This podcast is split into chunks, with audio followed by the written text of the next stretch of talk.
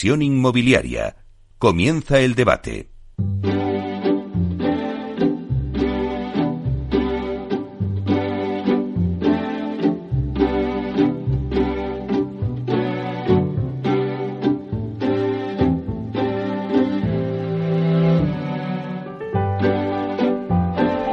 Pues esta sintonía que escuchamos nos anuncia el tiempo del debate y hoy hablamos de cómo el sector de la salud brinda una oportunidad en España en el mercado inmobiliario. Y es que si miramos los datos, en España hay un gran reto en el sector de healthcare o de salud. Tenemos una población mayor de 65 años de unos 9 millones de personas y la tendencia apunta a que en los próximos 10 años crecerá en otros 2,5 millones. En total podríamos alcanzar los 11,5 millones en el 2035 y además la expectativa de vida es que seguirá incrementándose desde los 82 con hasta los 90, según los últimos estudios de la OCDE. Bueno, pues eh, con estos datos nos preguntamos eh, si estamos ante una oportunidad en España en el negocio de la salud en el mercado inmobiliario. Vamos a tratar este tema con expertos en la materia y hoy contamos en la mesa en directo. Eh, tenemos con nosotros a Eva Cuesta, que es directora general de Acerta. Buenos días, Eva. Buenos días, Meli. Muchas gracias. Bueno, un placer tenerte aquí eh, en este debate. Luego le sigue también con nosotros José Antonio Granero, que es socio y fundador del estudio de arquitectura y diseño Entre Abierto. Buenos días, José Antonio. Buenos días, Meli. Muchas gracias. Es importante también eh, tu visión en esta mesa porque, bueno, pues hay que hablar de la arquitectura saludable y me parece, bueno, que, que, formando la pata de toda esta mesa era importante un arquitecto. Luego también está con nosotros Asunción Zaragoza, que es consejera delegada de Orpea Ibérica. Buenos días, Buenos Asunción. Días, gracias por la invitación. Bueno, yo creo que también era importante, ¿no? Un operador que, que nos cuente cómo la visión, ¿no? De, de, este, de este momento que vive el mercado de la salud. Y luego también está con nosotros Max Hernández, que es director Investment and Asset Management en Renta Corporación. Buenos días, Max. ¿Qué tal, Meli? Buenos días, ¿cómo estás?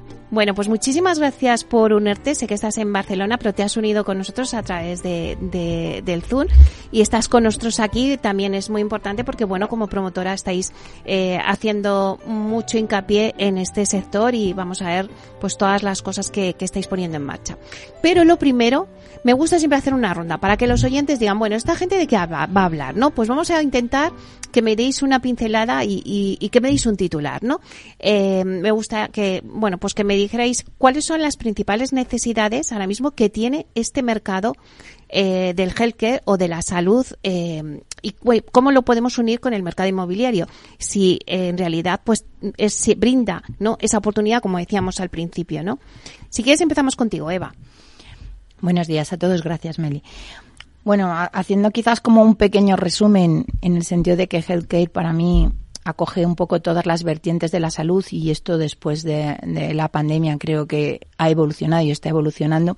Yo creo que este sector salud del presente está en, en miras y en, y en procesos de desarrollar modelos asistenciales donde se puede integrar el centro asistencial con elementos residenciales de ocio, pero también se requerirán espacios relacionados con la formación y la investigación, incluyendo pues en la investigación, ciencia, tecnología, digitalización, etcétera.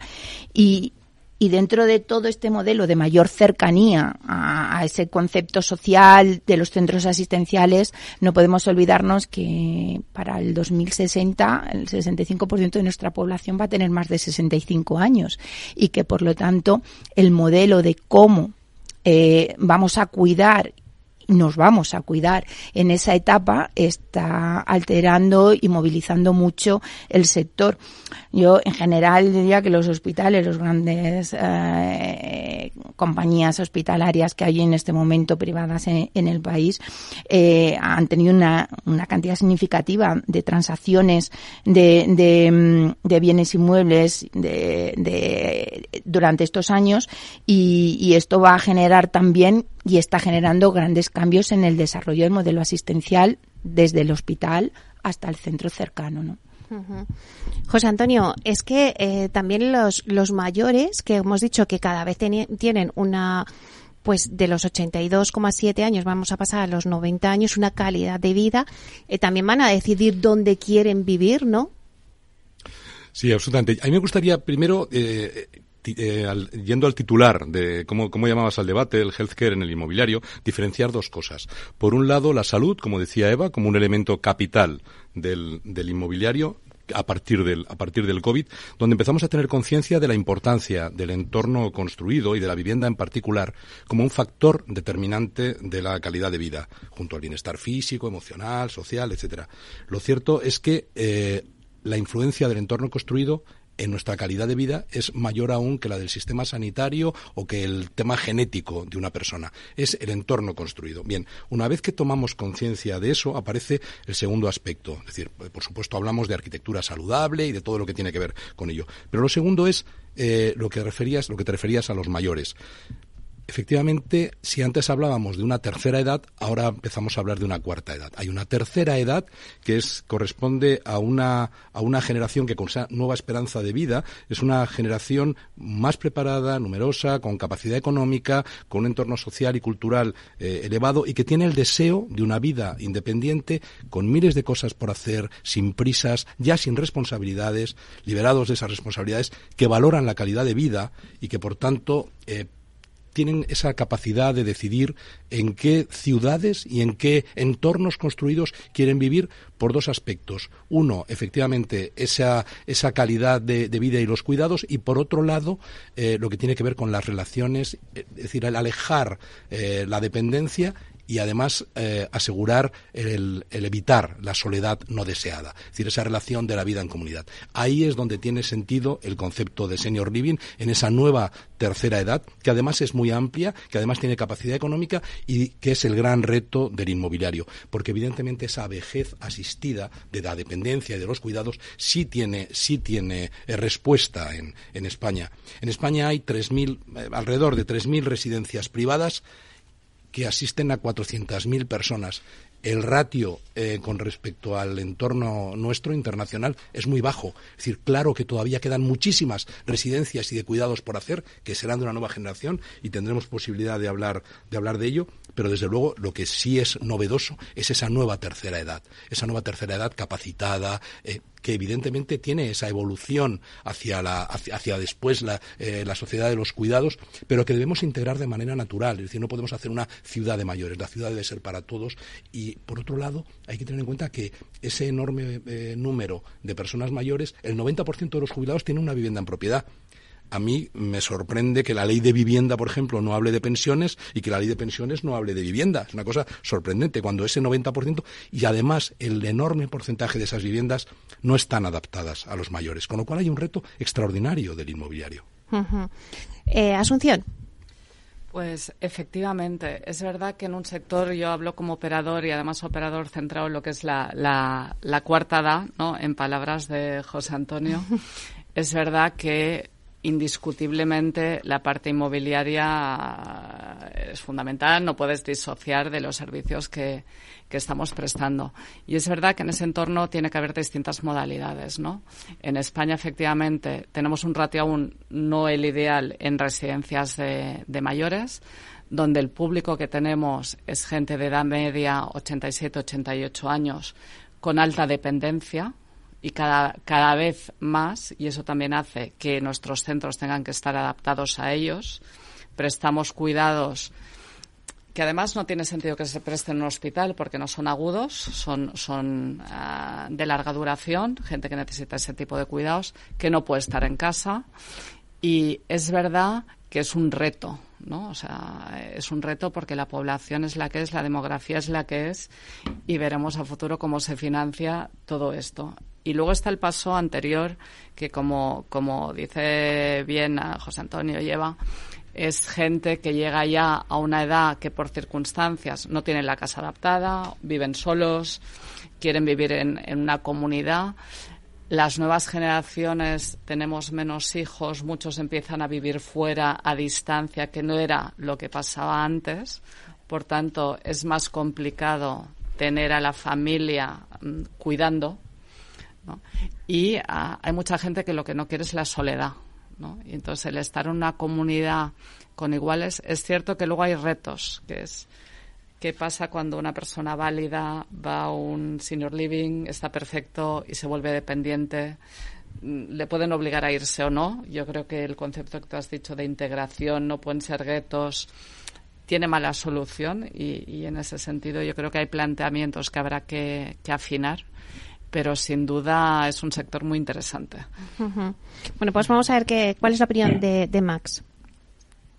¿Qué tal, Meli? Eh, agradeceros eh, la invitación y, encantado de estar aquí compartiendo mesa con vosotros desde la distancia. Pedías titular, ¿no? Para nosotros, eh, bueno, creemos que es un sector totalmente necesario y, como ya se ha comentado, con una demanda creciente más que evidente.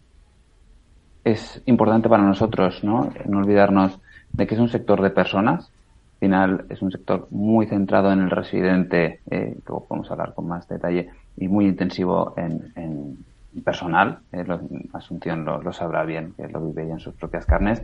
Y, centrándome un pelín más en la vertiente más inmobiliaria que no de, tipologías de activos que ya, ya se ha comentado previamente, es un sector relativamente maduro, pero todavía con algunas transiciones a realizar que ya hemos visto en otras tipologías de activos, como por ejemplo el mundo hotelero, donde probablemente pues haya alguna transición eh, de esos edificios o, de, o de, la diferenciación del modelo puramente operativo eh, del modelo de mm, tenedor de edificios y ahí es donde pues em, players como, como nosotros y, algunos otros pues estamos entrando en el, sector de, los mayores ayudando también ¿no? a que los operadores pues puedan centrarse en, en un negocio puramente operacional y luego con, con, otras dinámicas totalmente diferentes haya inversores inmobiliarios especializados en este en esta tipología de activo.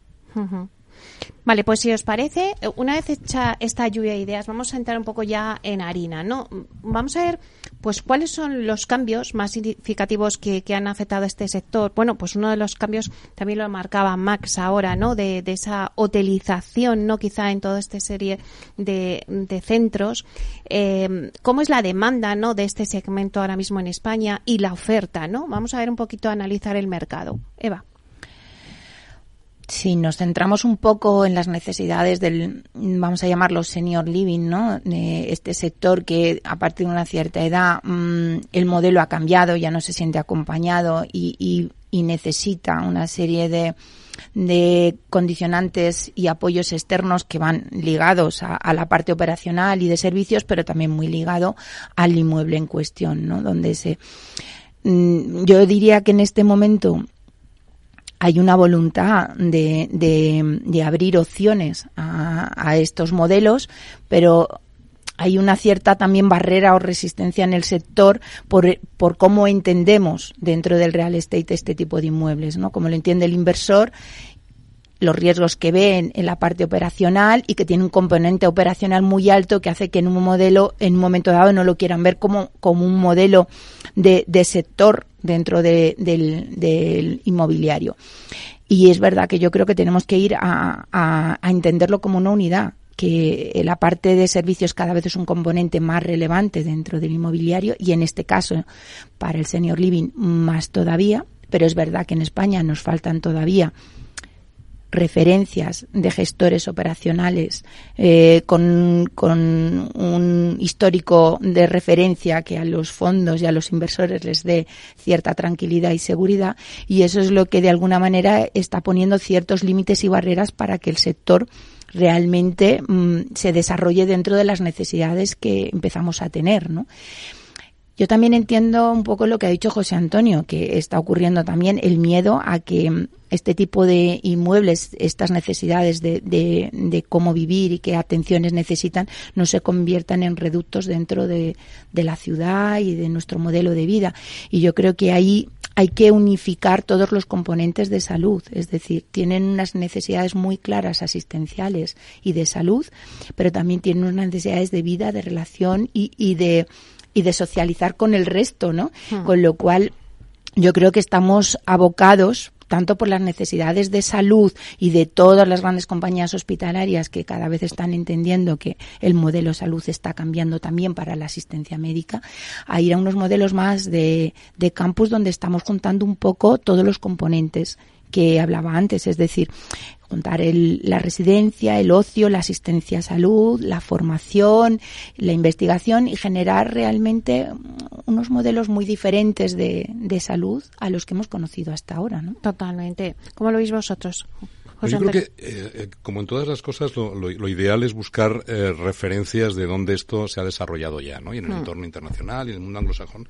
Lo que tenemos claro es que hay, afortunadamente, y esto es una magnífica noticia, es que hay una diversidad enorme de demanda, que hay una nueva cohorte de edad con unas necesidades diferentes que no están que no están atendidas. Entonces, mientras que las residencias, a partir del, del COVID, han tenido que adaptarse a una nueva realidad con nuevos modelos de diseños arquitectónicos, es decir, lo que estamos trabajando ahora mismo, trabajamos con prototipos que no tienen mucho que ver con lo que eran las residencias, las residencias tradicionales, y estoy seguro de que, de que también Asunción eh, lo comparte, con diseños arquitectónicos y fórmulas organizativas y de gestión diferentes que van encaminadas más al concepto de envejecimiento en casa, unidades de mm. convivencia menores. Bien, esto es lo que tiene que ver con el modelo de las residencias, de los cuidados más cercanos a la, a la dependencia. Y vuelvo a recordar lo que decía antes, como una vivienda inadecuada es un factor agravante de la dependencia, de la fragilidad. Y eso es a lo que debemos, eh, con lo que debemos luchar. Pero por un tema de responsabilidad social y también de, de rentabilidad en el sistema sanitario. Es decir, debemos hacer ah. que, los que esos mayores cada vez vivan mejor y se alejen esos riesgos de dependencia, de soledad no deseada, que es el mayor eh, agravante. Frente a eso, además de las, de las residencias, en el otro, en el otro modelo, el modelo de, de senior housing, eh, busca ese equilibrio entre, por un lado, la parte privada, la parte íntima eh, de la casa, la parte privada, y la parte de vida social y de, y de relaciones necesitamos generar entornos estimulantes. Es esa, mm. y, en esos entornos estimulantes me gusta mucho lo que, lo que citaba Eva de, eh, de no aislar, de relación intergeneracional. En esa diversidad de modelos, muchas veces identificamos el senior housing como el resort de costa donde van a venir clientes extranjeros. Bueno, ese es un modelo, pero no es el único, ni mucho menos. Hay eh, la posibilidad de que esos desarrollos también se produzcan en el interior de la ciudad, en entornos urbanos, rehabilitando y adaptando edificios a nuevos usos Ahí luego hablaremos de lo que tiene que ver con el marco normativo y el marco urbanístico. Y generar complejos intergeneracionales. Fíjate, la relación entre esos mayores de esa, de esa que llamábamos tercera edad, no cuarta, sino de estos recién retirados, mayores de 60, de 70, perfectamente capaces, con ganas de tener una vida activa, aportan muchísimo, por ejemplo, en entornos de formación, en entornos de emprendimiento. Es decir, en una, en una institución de emprendimiento en la que, de la que soy eh, consejero, eh, era extraordinaria la relación entre gente de 75 y 80 años, luchar contra el edadismo, la experiencia con los jóvenes de 25 y 30 emprendedores. Esa relación es fundamental y es buenísima para los dos. No podemos estar en una sociedad en la que aislemos a la vejez. Debe integrarse de manera natural en nuestra vida. Claro. Asunción. Sí, pues sí, al, hilo de eso y efectivamente al hilo del COVID es verdad que se han planteado cambios en las residencias con las unidades de, convivencia, ¿no? De hacer sentir un poco a las personas un poco más, más en casa. Es verdad que hay que buscar equilibrios, ¿no? Porque Ah, ahora, y hablaremos luego, supongo, de la seguridad jurídica, los cambios regulatorios, las propuestas regulatorias, porque a todos nos gustaría mejor tener residencias de 10 plazas, como hay en, en, Holanda, ¿no? Y mi empresa en ese país tiene, pero aquí no nos podemos permitir eso. Y, pero la organización de unidades de convivencia es, es, es correcta. Yo no limitaría el máximo de plazas que pueda haber en un centro porque si organizas por unidades, pues te da un poco lo mismo. Pero es verdad que la gente se tiene que poder sentir un poco en casa y lo que es muy importante para eso, ah, como habéis dicho bien, es la apertura. O sea, que es, en nuestro caso, que estamos con la cuarta edad, no tener horarios de visitas. La gente puede entrar y salir cuando quiera. Hmm. Fomentar actividades intergeneracionales. Tenemos un centro con una guardería y es increíble ver cómo se interrelacionan. O sea, la hora que los mayores, y son mayores con, problemas de dependencia importantes, la hora de ir a relacionarse con los niños es impresionante. O sea, se animan, uh, interaccionan, hablan. Es, es, una maravilla hacer muchas actividades con colegios, etcétera, porque no se puede apartar a la vejez. Es gente que tiene que aportar mucho conocimiento, mucha sabiduría, mucha resiliencia. O sea, es gente de unas generaciones que son ah, increíbles y, y, y tienen que estar a gusto en, los centros, sentirlos como, como en casa. Hay que cambiar la mentalidad aún en, en todos los ámbitos, ¿eh? también con el senior living. O sea, aquí, como has dicho, el 90% es propietario. El dejar su casa. Hmm. Cuesta. Cuesta mucho. Cuesta porque lleva toda la vida en, en su casa, ¿no? Aún hay un poco de estigma en, en las familias. Eh, en la tercera edad no, porque si el que decide si yo me voy a un apartamento con servicios eh, es otro tema. Mm. Pero uh, hay muchos perfiles que donde mejor están puede ser en apartamentos supervisados o con servicios en una residencia, porque en casa, como le ha dicho, ni están adaptadas. Uh, no hay nadie, o sea, nadie les atiende, no sabe si la persona come o, o no come. Claro. Mm. Entonces, yo creo que también tiene que acabar de, de, haber un cambio cultural en los medios de cómo se trata el sector, que yo creo que es el gran desconocido, además. Todo el sector servicios a, a mayores y que cada vez va, va más. Bueno, vamos a hacer un breve, vamos a coger un poquito de aire, pero Max, ahora cuando volvamos nos cuentas también vuestra nueva línea de Wilner, que me parece interesante que nos cuentes un poquito en qué estáis poniendo el foco. ¿Te parece? Fantástico. En unos minutos estamos de nuevo.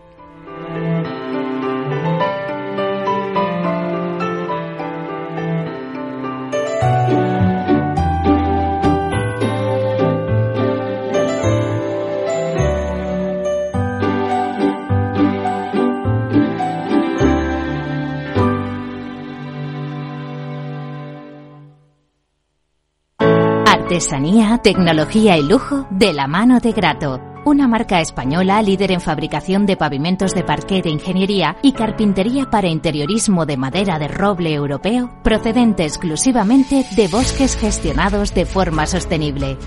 Grato te ofrece las mejores calidades para tus proyectos residenciales y hoteleros, fabricando tanto parqué de ingeniería como cocinas, puertas, armarios y muebles de baño con exclusivos diseños, siempre con trato directo de fábrica. Grato da vida a espacios en todos los rincones del mundo con productos sostenibles, duraderos, de alta calidad y personalizables.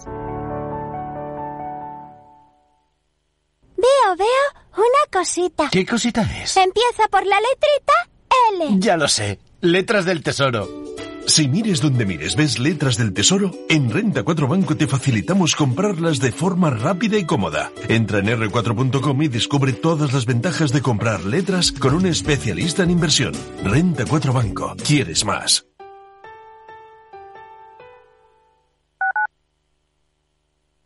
Capital Radio, Madrid, 103.2 FM. Gráficas Naciones. Más de 50 años de experiencia en el sector de las artes gráficas. Apostamos por la última tecnología tanto en impresión offset como en digital y gran formato. Realizamos todo tipo de impresión. Tarjetas de visita, folletos, libros, vinilos, decoración y montaje de stands. Más información en el 91 629 2145 o en gráficasnaciones.es. Disfruta de la mejor cocina gallega en Montes de Galicia. Todo un clásico moderno en el barrio de Salamanca. Disfruta de la variada dieta atlántica, de las mejores carnes y pescados tratados con respeto y transparencia y regados con una de las mejores bodegas de la zona. En grupo, en familia o en pareja, Montes de Galicia te ofrece el espacio perfecto en cada ocasión. Aquí, en Capital Radio, está el programa más divertido y de mayor influencia en el mundo del capital humano. Todos los viernes a la una de la tarde, únete a Humanos en la Oficina, presentado y dirigido por el speaker internacional Miguel Ángel Pérez Laguna. Un programa donde el talento es protagonista en un formato innovador e irresistible que ya se escucha en 13 países. No te lo pierdas.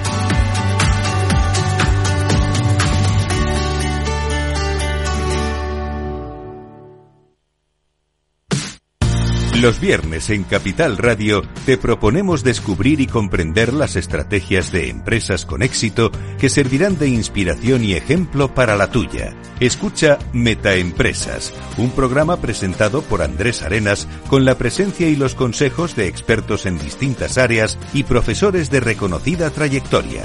Todos los viernes a las siete y media de la tarde, Metaempresas, Capital Radio.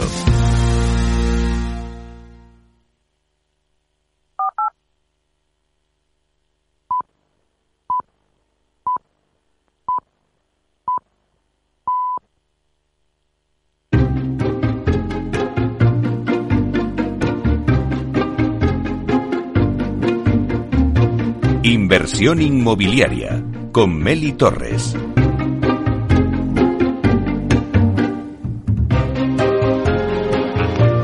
Bueno, pues seguimos con nuestro debate que hoy estábamos hablando pues de esa oportunidad, ¿no? Que, que, brinda el sector de la salud en España en el mercado inmobiliario, ¿no? Tenemos con nosotros aquí en el debate a Eva Cuesta, directora general de Acerta, a José Antonio Granero, que es socio y fundador del estudio Entreabierto, a Asunción Zaragoza, que es consejera delegada de Orpea Ibérica, y a Mas Hernández, que es directora Investment and Asset Management de Renta Corporación.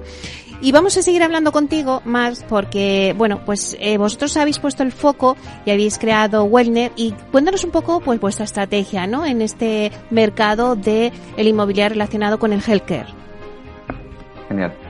Eh, por poner un poquito de contexto, eh, es una compañía de nueva creación que nace hace apenas un poco más de un año. Eh, y donde nosotros invertimos dentro del sector de healthcare, que como veníamos comentando antes de, durante el debate, ¿no? Pues tiene muchas vertientes, residencias de mayores, senior living, con diferentes enfoques, eh, podemos hacer un poco de todo, ¿no? Esta compañía eh, la creamos, por un lado, Renta Corporación, que es una compañía cotizada inmobiliaria que lleva 30 años operando en España y que somos los gestores de Welder, y por otro lado, un fondo internacional de origen holandés que es quien pone la mayoría del capital eh, para, para, para, invertir en, el, sector, ¿no?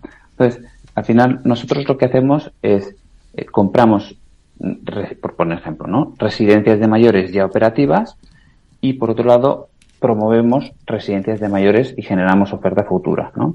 ¿Qué conseguimos comprando residencias de mayores operativas? Por un lado, eh, lo que hablaba al principio, ¿no? Esa transición de que históricamente en España este sector eh, los propios operadores eran los dueños de sus edificios, eh, nos estábamos dando cuenta que son dos modelos de, negocio con unas dinámicas muy diferentes.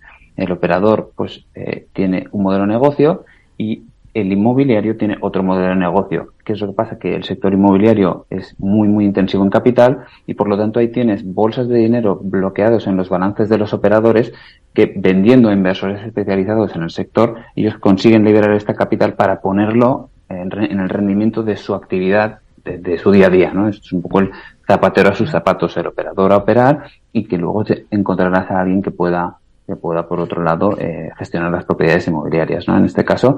Y luego, además, eh, Asunción lo sabe bien, yo creo que todos los de esta mesa, pero eh, abrir un centro consumidor de caja, no solo por la inversión que requiere, que luego hablaremos un poquito de costos de construcción y, del propio proceso de generar nueva oferta, sino porque el llenado de las residencias es el consumidor de caja y por lo tanto ahí hay que separarlo, ¿no? Entre el que puede poner un coste capital a lo mejor pues más eh, con un coste capital eh, más eficiente destinarse a, la inversión inmobiliaria y por otro lado esto permite generar nueva oferta y que los operadores puedan ir, creciendo y puedan ir dando ese mayor servicio pues con, la falta de camas que, tenemos aquí en algunas zonas de España.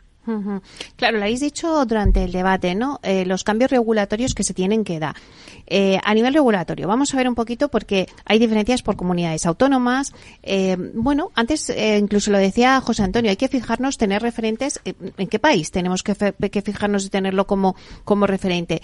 Y luego también si prevéis pues cambios o se tienen que dar esos cambios que decís regulatorios, ¿qué demandáis a las administraciones públicas? Eva. Bueno, yo creo, como ya un poco se ha, insinuado antes, mm, yo creo que después del COVID las residencias de mayores han visto cambios importantes en sus, eh, en, sus eh, en sus regulaciones, pero yo creo que, que si avanzamos y nos vamos más a los modelos residenciales, mm, senior living, co-living, etcétera, que puedan ayudarnos un poco a ampliar este marco, pues el gran conflicto que, encuentran estos modelos es que tienes que competir con el suelo residencial. El suelo residencial eh, es muy duro eh, para este para estos modelos entonces hay que abrir un poco la normativa poder compatibilizar con suelos dotacionales con suelos terciarios por el tipo de servicios que se demandan hay que abrir el marco para que efectivamente este modelo pueda ser accesible para ese marco de población que que está demandando este tipo de modelos, pero también dentro de unas cuotas que efectivamente puedan asumir. Y aquí, evidentemente, hay diferencias importantes en las comunidades, porque, como hemos dicho antes, eh, este modelo a veces se asocia mucho con, con, el, con el comprador externo, internacional, extranjero, como lo queramos denominar, que evidentemente está buscando un modelo cerca de costa, con una serie de requerimientos y se está considerando que hay una serie de cuotas que pueden ser elevadas y asequibles, pero es que yo creo que este modelo hay que llevarle a la media de la sociedad y la media de la sociedad no puede asumir esto. Entonces, eh, luego te encuentras comunidades donde, a pesar de que es un modelo claramente tendencia residencial, te lo, como necesita esta parte operacional de asistencia, te lo están asimilando a la residencia de mayores con unos requerimientos muy altos que encarecen mucho el, el inmueble y luego el servicio. Y eso nos deja fuera una cuota importante de, de la demanda social. ¿Qué hay que demandar a las administraciones públicas, José Antonio? Yo creo que todavía hay, todavía mucho camino que, andar. La legislación, como decía Eva, se ha fijado más efectivamente en los aspectos sociosanitarios y que tienen que ver con, con los cuidados, con las residencias, con eso que llamábamos la cuarta edad. Y sin embargo, eh, no hay un marco eh, regulatorio razonable para el senior living. Si nos fijamos en el entorno internacional, donde a esos mayores eh, del senior se les habla a partir de los 55 años, en España hablamos de 60, 65, en el entorno americano, en el entorno centroeuropeo, en, se habla de mayores de, de 55 años, Em, los estándares no pueden ser eh, hospitalarios y por otro lado hablamos de un producto inmobiliario con servicios. De manera que es algo completamente, completamente novedoso. Hablamos de productos y servicios a la carta, según las necesidades, en una diversidad enorme de, demanda que hay, con lo cual la oferta también debe ser diversa. Y ahora mismo nos tenemos que enfrentar a cosas que ni siquiera imaginamos que van a, que van a, que van a producirse y que van a suceder. El problema, como comentaba Eva, el primero es, desde el punto de vista urbanístico, qué clase de suelos. No se puede competir efectivamente con suelos residenciales.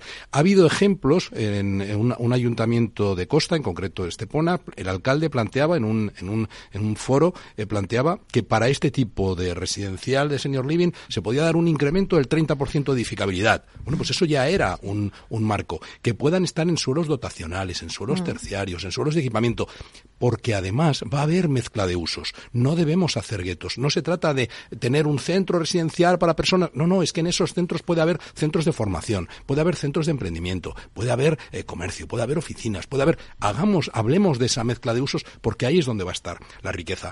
Y fijaros, para, para finalizar, si buscamos referencias, hay un ejemplo en Zúrich de un proyecto de regeneración urbana que se llama Megalswohnen, más que vivir, en el que sobre unas instalaciones de unas fábricas de cemento, etcétera, se hace todo un desarrollo residencial, inmobiliario, de oficinas, en el que hay una parte de senior living, pero que es un complejo intergeneracional. Hay escuela infantil, porque hay jóvenes viviendo, pero cerca hay ese centro de mayores, hay cuidados, hay salud. Bueno, pues eso en el, en el centro de la ciudad y haciendo regeneración urbana por ahí va a ir también el futuro. Es decir, claro que debemos hablar de desarrollos en costa, con servicios, pero también en entornos urbanos y van a tener que ver con regeneración urbana.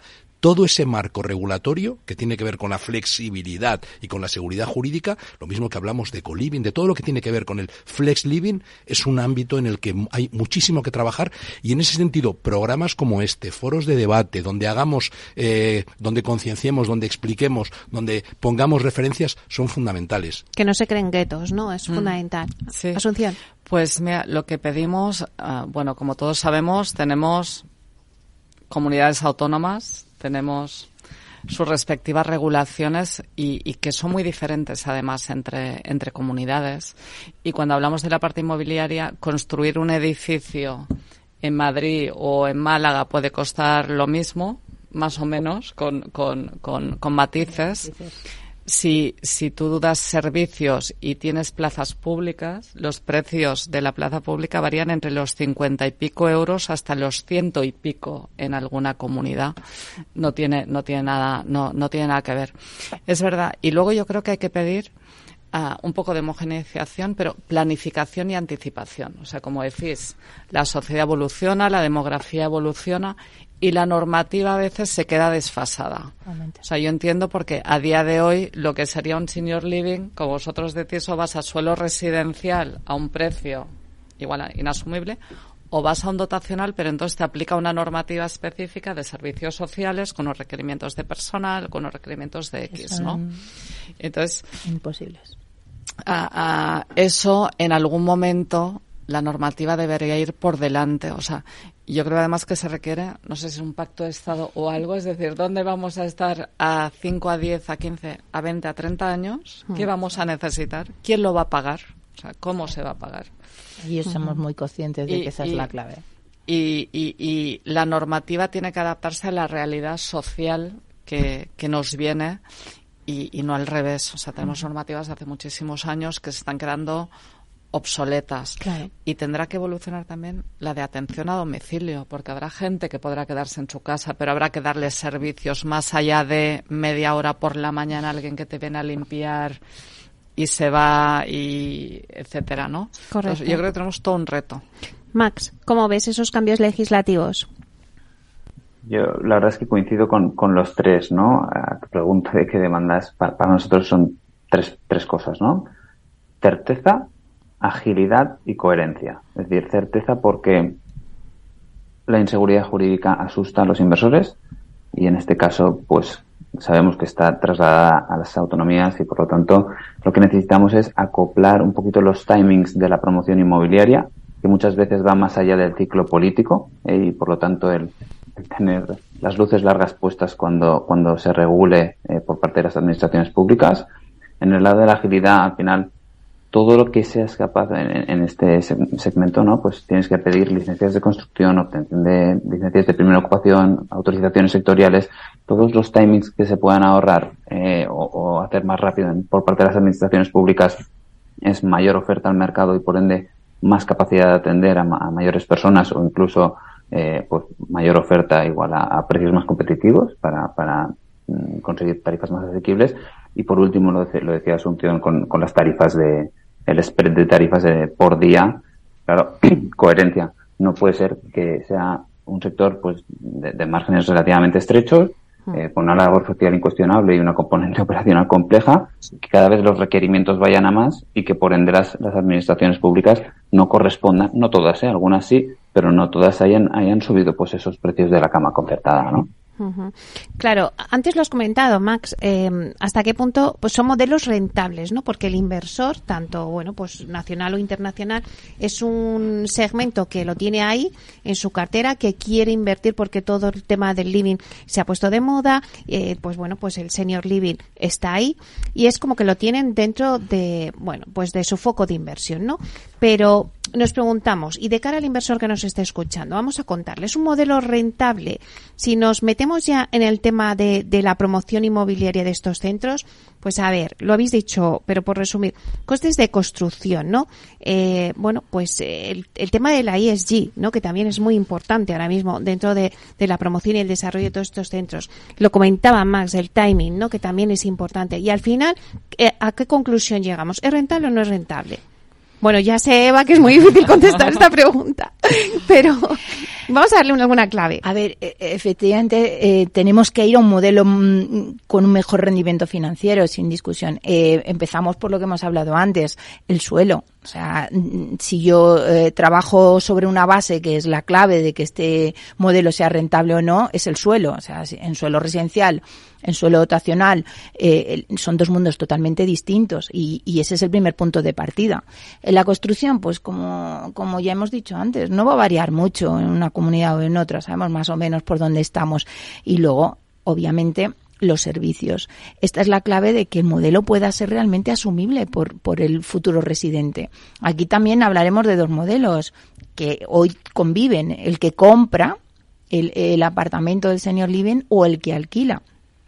Ah, no hay muchos referentes en el país, pero, pero sí hay uno muy claro que empezó vendiendo los apartamentos, se encontraba con graves problemas de gestión a futuro, porque efectivamente cuando se muere esa, ese señor a los 10, 15 o 20 años, los hijos no pueden, que son los que heredan el inmueble, no pueden vivir ahí hasta que tengan cierta edad, por lo tanto lo alquilan y de repente te encuentras con como lo alquilo, pero no lo vivo, pero no tengo unas necesidades muy concretas, no participo de las necesidades comunitarias del centro y entonces te estás encontrando con que efectivamente hay un cruce mm, de intereses que hace que la gestión sea muy poco viable y, empeore el servicio, la asistencia, etcétera. O el modelo de alquiler que se, al que se quiere tender en este momento y en el que los fondos están poniendo más, más eh, fijación. Y es evidentemente el que permite una mejor gestión, pero ¿a, qué módulos y a qué alquileres nos estamos yendo entre el alquiler de el apartamento en sí mismo más la cuota de gestión? Entonces, si este modelo no es más asequible, no llegamos a una mayor cuota de población, evidentemente mm, no vamos a conseguir que el modelo se desarrolle. Porque fíjate, José Antonio, has dicho antes una cosa que, que me ha parecido muy lógica. Claro, pues en, en una pareja, ¿no? Eh, bueno, pues a lo mejor tú estás fenomenal, pero eh, tu mujer o, o tu marido pues tiene esa dependencia. Entonces, ¿qué hacen, no? Bueno, yo creo que lo primero, como decía, como decía antes, lo primero es fijarnos en cómo, cómo está funcionando esto. En, eh, y hablo, vuelvo a referirme no al tema de residencias y de los cuidados y la dependencia, sino a ese punto de transición, ¿no? ese elemento de que llamábamos tercera edad. Busquemos eh, referencias internacionales. Si hay inversores, desarrolladores, operadores internacionales en rentabilidad en otros países, sin duda eso va a llegar a España y se va a producir. ¿Qué es necesario? Lo que se produce en esta mesa. Casar inversores desarrolladores, operadores y profesionales. Pero hace falta casar. No puede ser que el inversor inmobiliario piense que esto es un tema de servicios y que por tanto no me afecta, porque el inmobiliario cada vez más son productos con servicios. Es decir, ya no hablamos de posventa solo en el inmobiliario, hablamos de experiencia de cliente, hablamos del build to rent, que al final es eh, prestar servicios. Bueno, pues eso es exactamente lo que hablamos en el senior living lo mismo ocurre con los eh, operadores. No puede ser que el operador piense que esto es solo inmobiliario. No, no, esto tiene ese componente doble. Como cualquier cosa nueva, es compleja, pero tenemos referencias para hacerlo lo que no vamos a hacer, lo que no debemos caminar es hacia esos guetos donde las cosas estén aisladas. Todo está mucho más relacionado, mucho más imbricado. Los elementos siempre difíciles son los elementos de transición, del paso de un estadio a otro. Bueno, pero seguro que lo vamos a, seguro que está resuelto y seguro que lo vamos a conseguir, a conseguir hacer. Pero evidentemente hablamos siempre de modelos que son diferentes en función de la localización, en función del cliente.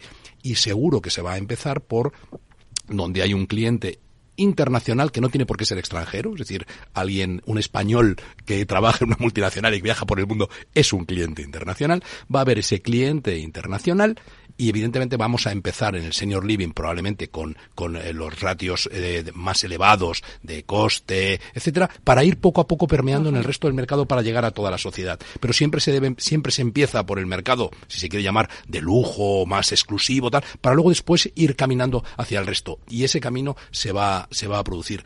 Necesitamos que en las mesas estén también sentadas las administraciones y la sociedad y la ciudadanía, porque los ciudadanos tienen que entender además ese elemento del inmobiliario tiene que ver con el inmobiliario que defendemos de investigación, desarrollo, innovación, es decir, que no es el ladrillo y la especulación, sino efectivamente el prestar servicios a la sociedad y el hacer ese mejor entorno construido que es funda y esas mejores viviendas y esos mejores hábitats que son fundamentales para lo que va a ser el 40% de la población española dentro de 20 años, que son mayores de 65 años. Cierto. Asunción es rentable ese pues, producto. Efectivamente. Tiene que serlo. Tiene que serlo. Es, decir, es, es, es un sector uh, complicado por, por muchos motivos, pero es que es fundamental y, y, cada vez más a futuro. Entonces tiene que ser un, un sector que pueda permitir la, re, la rentabilidad del negocio de ambas patas, la inmobiliaria y la del operador. Efectivamente ahí entra precio del suelo, precio de construcción, etcétera. Y luego, en la parte del operador, un tema que a nosotros nos preocupa muchísimo, que es el personal, los costes de personal y la falta de personal, sobre todo. Y ahí entra un poco la planificación de las administraciones públicas. En todo el sector salud, como sabemos, complicado encontrar médicos, enfermeras, pero cada vez más otro tipo de perfiles. Y hablamos de cocineros, de auxiliares, etcétera. Entonces eso, si no se tiene una buena planificación, que pasa por crear las condiciones para que haya más profesionales de, de las categorías que vamos a necesitar todos. O sea, es que no vamos a tener médicos en los hospitales, en las residencias, donde, donde sea, ¿no? Entonces ahí tenemos que, yo creo, todos, como él dice, la administración, la sociedad, etcétera, todos juntos pensar cómo tienen que ser esos modelos de futuro y desde luego tienen que ser sostenibles. ¿no? Cada vez hay más requisitos. eh, la responsabilidad social, el ESG, ¿no? Cada vez en los edificios tienes que invertir más también para cumplir con los requerimientos de sostenibilidad, de todo, que, que está muy bien, pero que encarece el producto. O sea, Claro. tener un edificio que sea un Bring Very Good es más caro que tener uno que no lo sea. Entonces, todo eso al final pesa y tenemos que buscar la vía para que, que- que sea rentable porque es que necesitamos este sector. Max, eh, hablamos de, de si es rentable y, y comentaban en la mesa, comentaba Eva, el tema del suelo, ¿no? Vosotros, eh, vuestra estrategia es, decíais, oye, pues unas residencias que ya están, ¿no? Y eh, rehabilitarlas, ¿no? Acon- a- Ujú. acondicionarlas a las nuevas necesidades de hoy en día. Yo te diría, como, como se comentaba antes, somos relativamente nuevos en este sector. Eh, el portfolio que tenemos a día de hoy es todo de residencias existentes en las que estamos invirtiendo para mejorarlas. Y, y volviendo un poco al si es rentable o no es rentable, me sumo, me sumo al, a- al comentario de Asunción. Es decir, tiene que serlo. Es que si no lo hay, no hay nueva oferta y esa nueva oferta es necesaria, ¿no? Eh, y en, con lo- respecto a lo que comentaba Eva, se da la casuística que no sucede en otras tipologías de activos, que el valor del suelo respecto a tu coste total en, cuando inviertes en, en residencias de mayores tiene un peso bajo, ¿eh? en torno a un 20 o un 25%, y eso dificulta todavía un poco más las cosas, ¿no? Porque los costes de construcción, eh, ella lo sabe mejor que nadie, son los que son, varían un poquito entre zonas, pero es que eso es lo que cuesta promover. ¿eh? Y entonces, claro, en el momento en el que el valor del suelo tiene tan poco peso sobre la inversión total, las, las palancas para maniobrar son pocas, ¿no? Además, ahora en, en los últimos 12 meses, pues eh, en el mundo de la inversión, yo creo que se ha dado un vuelco, ¿eh? la situación por, por la es- rápida escala de tipos, desde territorio negativo hasta el pico del 4% del Euribor, que ahora está en torno a tres y medios.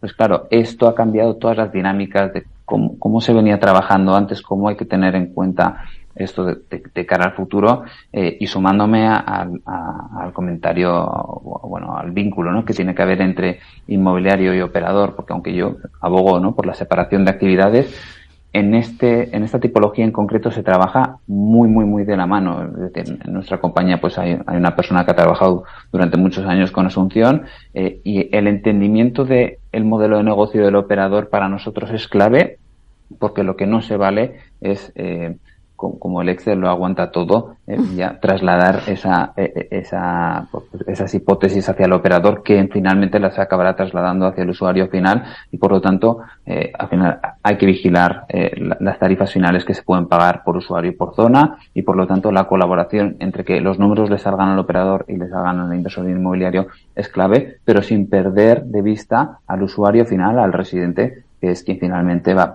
a pagar esa tarifa para poder disfrutar de, esa- de esas instalaciones. Bueno, ya nos quedan pocos minutos, entonces eh, sí que os digo que seáis muy breves, pero vamos a dar una conclusión de todo lo que hemos dicho, que hemos dicho muchas cosas, pero como una pequeña conclusión de lo que se tiene que quedar eh, el inversor que nos esté escuchando. Eva. Bueno, mm, yo diría que eh, este sector eh, cada vez va más enfocado a mejorar la experiencia del cliente. Y no hay que olvidar que hoy por hoy eh, el paciente o el señor de más de 65 años que necesita cierta ayuda, cierto apoyo eh, para, para su vida, no dejan de ser el customer, el cliente. Y lo que está cambiando mucho en el sector, desde mi punto de vista, es la parte operacional de servicios, porque esto al final está acabando, afecta, está afectando a todos los sectores. Hay que mejorar la experiencia del usuario cliente. Muy breve, un medio minuto. A ver, lo primero, la vejez debe tener cabida en nuestra sociedad de una manera integrada y no aislada. En segundo lugar, los espacios bien diseñados son los que serán capaces de cuidar a las personas a nivel físico, mental y social, retrasar la dependencia y evitar la soledad no deseada. Y en tercer lugar, esto es una oportunidad extraordinaria del inmobiliario, pero sobre todo lo es en España, que reúne todas las condiciones por infraestructuras, clima, calidad de vida, para ser un lugar de acogida de esos mayores, no solo internacionales, sino por supuesto de la propia sociedad española. De manera que es algo en lo que nos tenemos que poner, en los que nos tenemos que poner a trabajar todos. Asunción. Pues yo diría tres cosas. La demografía es la que es. Entonces, la demanda está asegurada, o sea, un inversor. Es verdad que es un sector de demanda creciente, pero que es, es estable, no tiene picos, o sea, va a existir esa demanda. Y entre todos tenemos que crear las condiciones para que sean modelos rentables, ah, sostenibles a lo largo de los años. Max, una última conclusión. Mm, seguir apoyando eh, pues las residencias de mayores eh, y, ese sector y como ya hemos comentado entre todos descubrir eh, de qué manera pues esa tercera edad con el senior living va a coger forma y eso es un, descubrimiento, descubrimiento que todavía hay que hacer y que veremos en qué dirección va. Muy bien, pues nada, al próximo debate hablaremos de la cuarta edad. bueno, pues muchísimas gracias, os despido ya. Muchísimas gracias, Eva Cuesta, directora general de Acerta. Gracias, Eva. Gracias a vosotros por invitarme. José Antonio Granero, socio y fundador del estudio Entreabierto. Muchísimas gracias. Eh, gracias también a Asunción Zaragoza, consejera delegada de Orpea Ibérica. Muchísimas gracias. Gracias a vosotros. Y Max Hernández, director a Investment Asset Management de Renta Corporación. Gracias, Max. Gracias, un placer. Bueno, y a ustedes, señores y señoras que nos escuchan al otro lado de las ondas, gracias por estar ahí y compartir este espacio con todos nosotros. Gracias también de parte del equipo que hace posible este espacio de Félix Franco y de Miki Garay en la realización técnica y de quien les habla, Meli Torres. Os esperamos mañana viernes de 12 a 1 con inversión inmobiliaria. No os lo perdáis y como siempre os digo, que la alegría sea siempre vuestra fortaleza. Así que a ser felices.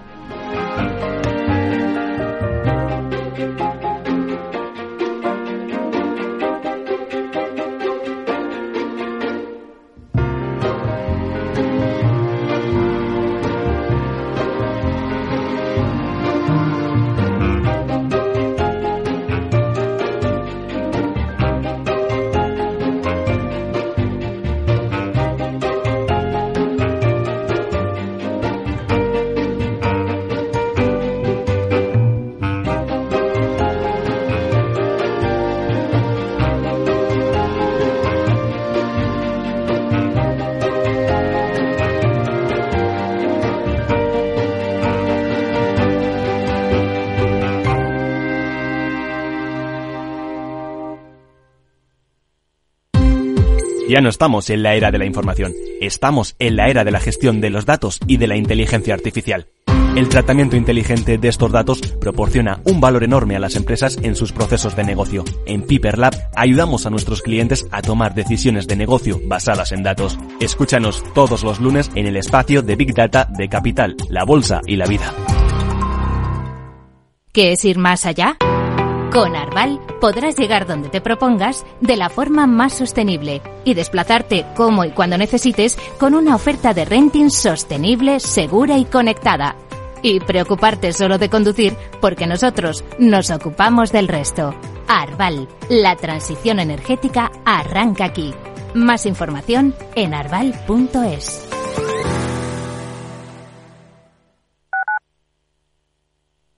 Capital Radio, Madrid 103.2 FM.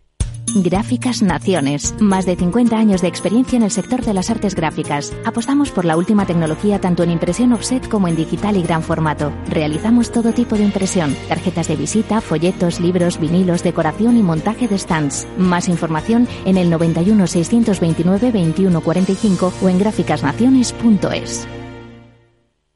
Disfruta de la mejor cocina gallega en Montes de Galicia. Todo un clásico moderno en el barrio de Salamanca. Disfruta de la variada dieta atlántica, de las mejores carnes y pescados tratados con respeto y transparencia y regados con una de las mejores bodegas de la zona. En grupo, en familia o en pareja, Montes de Galicia te ofrece el espacio perfecto en cada ocasión.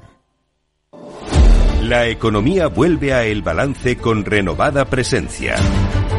La tertulia económica más simpática, entretenida y con los profesionales mejor preparados de la radio española llega todos los jueves a los micrófonos de El Balance a las 9 de la noche. Aquí, en Capital Radio. Descubre el lado más verde de la economía y las empresas en una nueva newsletter de Capital Radio. Todas las claves de la semana sobre ESG en un mismo sitio. Suscríbete en capitalradio.es a claves ESG y recibe los contenidos del lado más sostenible de las empresas. Información, análisis, previsiones, recomendaciones, todo lo que necesitas saber para tomar tus decisiones de inversión en Mercado Abierto, de 4 a 7 de la tarde con Rocío Arbiza, Capital Radio. Para personas inquietas, Capital Radio.